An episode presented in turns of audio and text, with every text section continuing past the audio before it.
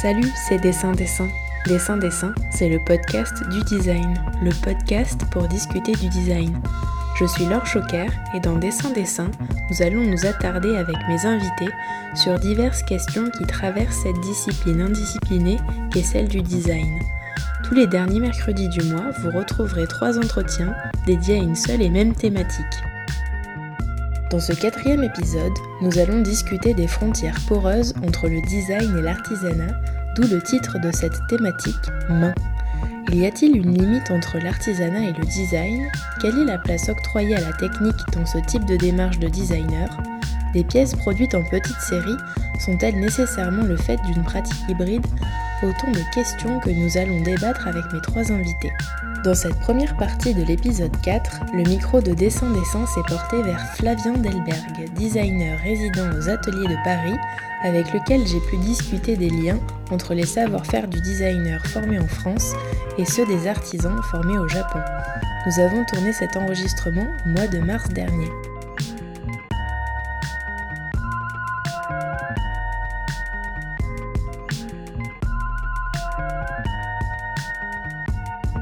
Bonjour Flavien. Bonjour.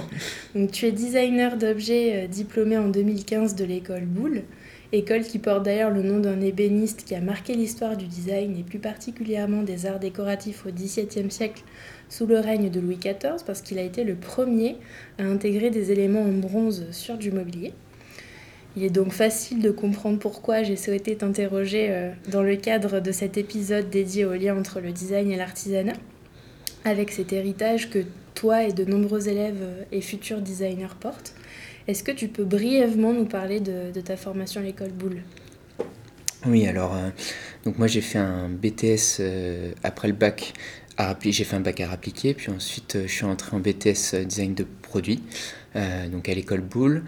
Et euh, à la suite de ça, euh, j'ai voulu poursuivre donc avec un DSA, donc un diplôme supérieur des arts appliqués, toujours en design produit, design d'objets. Et, euh, et, donc voilà, j'ai fait 4 ans à l'école Boulle. Est-ce que tu as ressenti justement cette, cette formation avec cette histoire des arts décoratifs ou pas, pas forcément? Si, alors c'est un peu particulier parce que donc l'école a été fondée sur les métiers d'art. Euh, notamment majoritairement sur la, euh, l'ébénisterie pardon, et la bijouterie. Et, euh, et, donc le département design, c'est un département qui est assez jeune, qui a une, un peu plus de 20 ans maintenant. Et du coup, euh, il est un peu timide par rapport à, l'ébénisterie, mais c'est, oui, il y a des liens entre le, le design et l'artisanat. il y a des ateliers magnifiques. Euh, avec donc des savoir-faire vraiment euh, remarquables et qui sont assez rares maintenant, de la marqueterie, euh, de la restauration de mobilier, de la sculpture, voilà, de la bijouterie, du sertissage. Donc c'est vraiment des, des, métiers d'art et un héritage assez fort. Et donc oui, en design, on a pu partager aussi avec, avec ces métiers-là.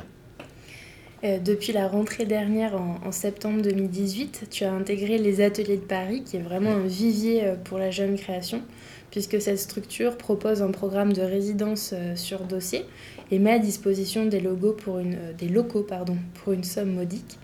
Combien de temps tu, tu, es en résidence là-bas? Alors oui, moi les Ateliers de Paris, j'y suis rentré en septembre 2018, donc ça fait un peu plus de, de 7 mois. Euh, donc c'est une résidence qui dure un an et qui est renouvelable un an. Donc c'est un incubateur qui regroupe euh, la mode, les métiers d'art et le design. Et, euh, et, donc ça permet de, effectivement d'avoir des locaux et de, de, pouvoir y rester pour cette durée. Est-ce que tu peux nous en dire plus sur les projets que tu développes? Juste pour les ateliers de Paris, ce qui est important de dire aussi, c'est que donc y, il y a évidemment les locaux qui sont dans lequel donc, on peut avoir un atelier, mais il y a aussi euh, tout un aspect, l'aspect incubateur euh, qui est mis en place par la ville de Paris et donc qui consiste à avoir euh, accès à des formations, des conseils avec, pardon, des rendez-vous avec des conseillers, des experts et aussi euh, accéder à un réseau, à un espace d'exposition, à des salons. Donc c'est vraiment un, ensemble complet euh, qui me semble, enfin qui est vraiment pertinent et qui permet de, de développer, de poursuivre son, son activité. Et du coup, quel projet tu, tu, développes spécifiquement pour les ateliers de Paris? Est-ce que tu es amené aussi à collaborer avec euh, d'autres résidents? Oui, alors bien sûr, donc euh, ça permet de les ateliers de Paris, donc ça permet de, de, de, poursuivre son activité, mmh. de la développer. Parce que toi, je crois que tu as monté ton studio en 2015, c'est ça? 2000, euh, ouais, 2016. Après, en fait, après mon diplôme, j'ai fait une année complémentaire de stage. Je suis parti un peu à l'étranger et je suis revenu en 2016 et donc j'ai commencé à, travailler en, tant que designer indépendant à partir de là. Euh, voilà, donc euh, depuis, fin, depuis début 2017.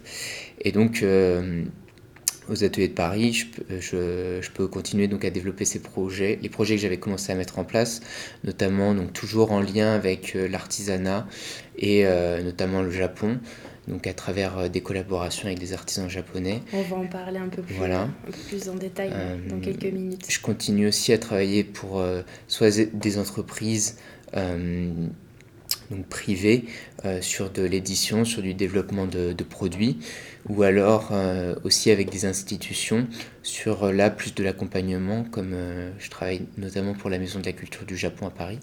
et là c'est plus sur justement de l'accompagnement et du développement euh, autour de, des relations franco-japonaises et comment on peut organiser des événements euh, autour de, de ce, cette, euh, ce croisement de, de regards.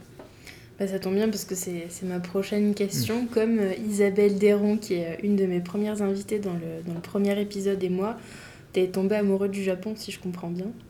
Et tu as, as, fait un voyage d'études là-bas pendant ta, ta formation.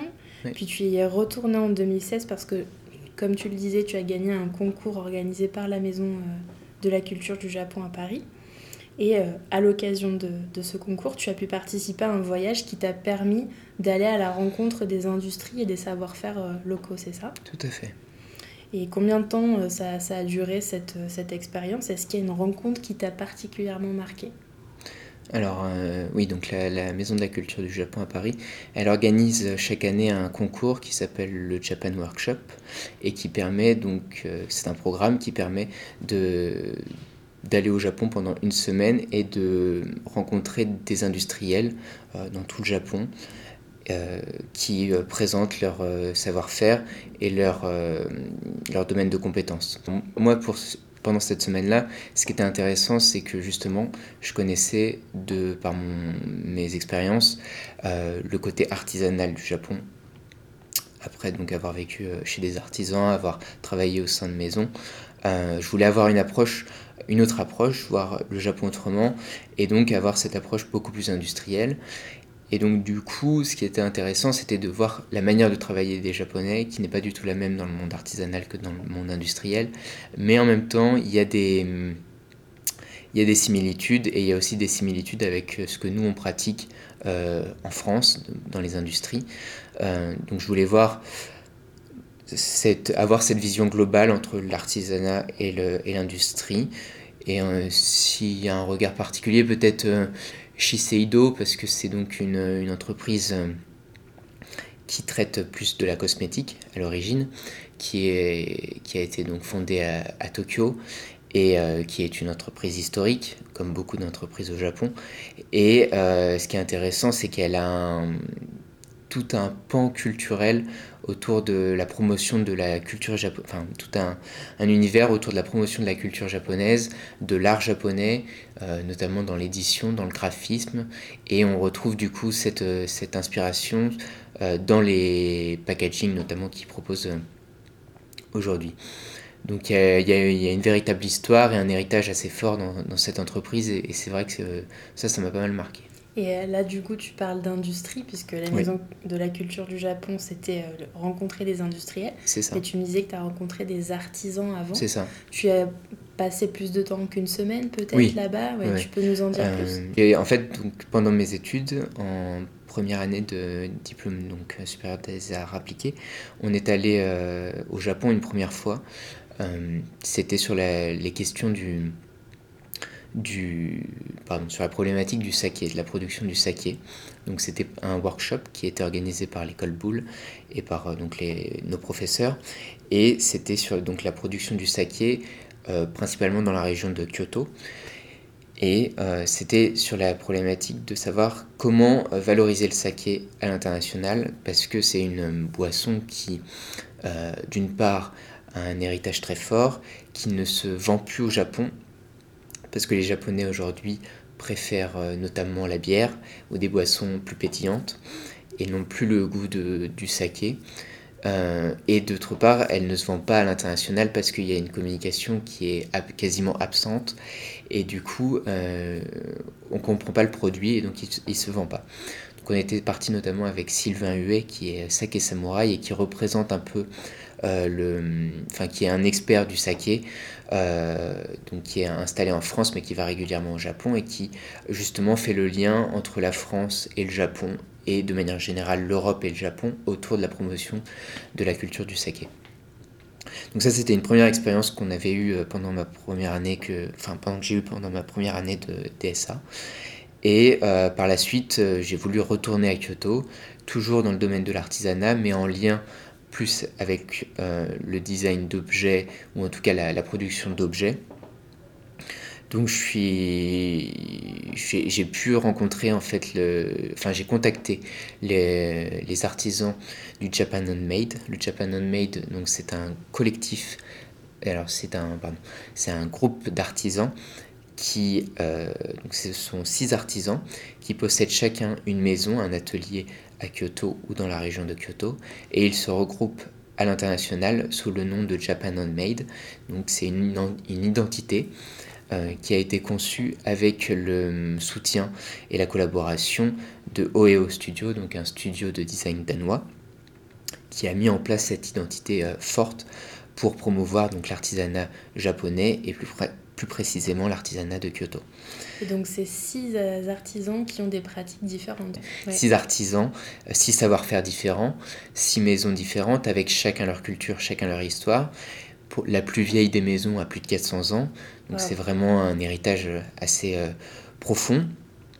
Et donc pour les matériaux, il y a principalement du métal, du métal tricoté, de la céramique, du bois et du textile.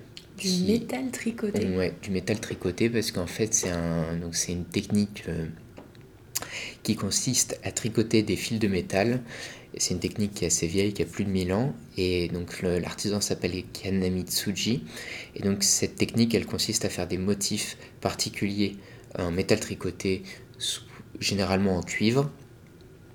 Et donc derrière, ça permet de créer des objets qui sont euh, au Japon des ustensiles de cuisine qui sont notamment utilisés pour le tofu et donc euh, qui servent à aussi euh, griller le, pain. Donc il y a différentes formes. Euh, qui mettent en place donc enfin qui servent différents usages. J'ai aperçu récemment sur ton compte Instagram le projet ACO que tu as développé, si j'ai bien compris, avec la marque Tokyo Hands qui est à Tokyo ce que le BHV est à Paris. Est-ce que tu peux nous décrire cet objet et nous expliquer de quelle façon tu es parvenu à passer d'une démarche d'artisanat d'art au développement d'un projet pour, pour la grande distribution Alors, euh, donc le projet ACO, il y, a, donc il y a quelques petites nuances à apporter. C'est que euh, donc je travaille pour une maison d'édition franco-japonaise qui s'appelle Atelier Takumi, donc qui a été fondée par un duo, euh, donc un français et un japonais, qui cherche à valoriser les savoir-faire, enfin qui cherche à faire collaborer pardon, les designers français avec des artisans japonais autour de la production de produits destinés au marché japonais, puis dans un second temps au marché international. Donc le projet ACO il a été réalisé euh, avec un artisan japonais qui s'appelle Toyoka, Toyooka Craft, qui est basé à Amamatsu dans la préfecture de Shizuoka. C'est un artisan qui travaille, euh, qui travaille le bois euh, et qui travaille notamment le bois pour fabriquer des, de l'accessoire de bureau et donc on a essayé avec euh, la maison d'édition et cet artisan euh, de proposer de nouveaux produits pour de nouveaux usages. Donc ici c'est un jeu de boîte. Euh, qui s'assemblent et qui se superposent pour proposer différents usages et qui puissent être installés dans différentes pièces de l'appartement, euh, enfin de la maison, donc de, la maison, donc que ce soit pour des usages liés euh, au bureau ou alors aussi pour la salle de bain ou pour euh, la chambre. C'est du petit rangement en fait. C'est du petit rangement. Donc, et combien de pièces vous avez produit? Donc là, le, donc c'est un projet qui a été mené depuis, qui est mené depuis maintenant euh, trois ans. Donc on en est maintenant à la phase de commercialisation. Donc il y a eu une série de prototypes qui a été euh, installée, puis enfin créée, produit, puis euh, qui a été exposé dans différents salons au Japon et en Asie. Et aujourd'hui, donc, on commence la commercialisation de ce produit destiné, dans un premier temps, donc, comme je le disais, au marché japonais. Dans le premier épisode du podcast, j'ai eu l'opportunité d'interviewer Cyril Afsa, qui est euh, designer et qui enseigne à l'école des arts décoratifs. On a eu l'occasion de débattre euh, de la place du designer comme étant notamment un facilitateur de la technique. Cyril dit, je cite, que le designer, c'est celui qui va redonner un sens à la technique, que sa figure a été pensée en complément de celle de l'ingénieur et qu'il y a beaucoup de designers qui vont se réfugier dans du travail avec des artisans car ils sont gênés par la notion de technique. Alors Flavien, est-ce que tu es gêné par cette notion de technique? Est-ce que tu es d'accord avec euh, cette affirmation? Et euh, est-ce que ton, enfin, en quoi ton approche de, de designer, elle se différencie de celle d'un artisan justement? Alors justement, moi mon parcours, je l'ai construit de manière à euh, justement euh, euh, travailler à la fois sur des notions de design et en même temps j'ai toujours voulu voir comment ça se passait dans l'artisanat. Donc je ne suis pas gêné par la technique et pour l'avoir notamment longuement pratiqué au Japon pendant des heures, ça c'est pas quelque chose qui me gêne, mais euh, je dirais pas que je suis artisan parce que c'est pas le cas. Ça nécessite effectivement un savoir-faire qui s'acquiert au fil des années, chose que je n'ai pas. En revanche, je pense que à travers mon parcours et mes compétences en design, je peux euh, apporter un regard différent, ou en tout cas euh, apporter, essayer de tenter d'apporter un nouveau regard euh, sur cette technique, sur ces savoir-faire pour proposer de nouveaux produits. Donc je suis en partie euh, d'accord avec euh, ce que disait euh, Cyril Afsa. La technique, tu, l'envisages, enfin là tu fais le parallèle avec des techniques artisanales. Tout à fait. Mais la technique, ça peut être autre chose qu'une technique artisanale. Bien sûr. Ça peut aussi être une technique industrielle. Bien sûr. Donc comment ça, ça, ça intègre, c'est intégré dans ton travail et dans tes projets? Je vois justement le, le, le, design un peu comme un terrain de jeu, dans le sens où on a des matériaux, des savoir-faire qui sont disséminés dans l'espace.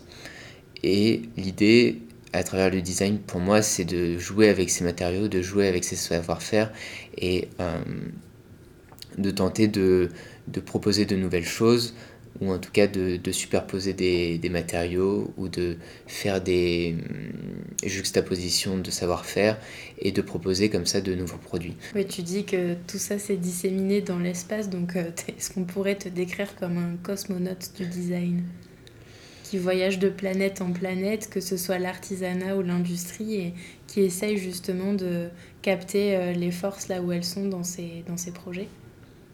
Ouais, alors euh, un cosmonaute, euh, j'ai pas l'ambition non plus d'être un cosmonaute, mais en tout cas, euh, c'est l'idée de, ouais, c'est l'idée de, de, voir toute la richesse qu'il peut y avoir à travers différentes cultures, que ce soit en Asie, mais euh, il n'y a pas que l'Asie, effectivement, en Amérique du Sud, en Afrique, ou dans les pays du Nord, les pays scandinaves notamment, il y a des savoir-faire, il y a, des, il y a de l'artisanat, mais il y a aussi des industries, comme on a pu le dire, et euh, justement, je pense que c'est ça le rôle du designer, en tout cas, c'est essayer d'utiliser ces, ces, matériaux, ces techniques, et derrière aussi établir des liens avec euh, hum, des liens humains avec euh, les personnes qui sont qui pratiquent qui ont ces pratiques là ces métiers là et de justement collaborer ensemble et proposer un peu à la manière du jeu parce que je trouve que c'est quand même important d'avoir une touche de légèreté,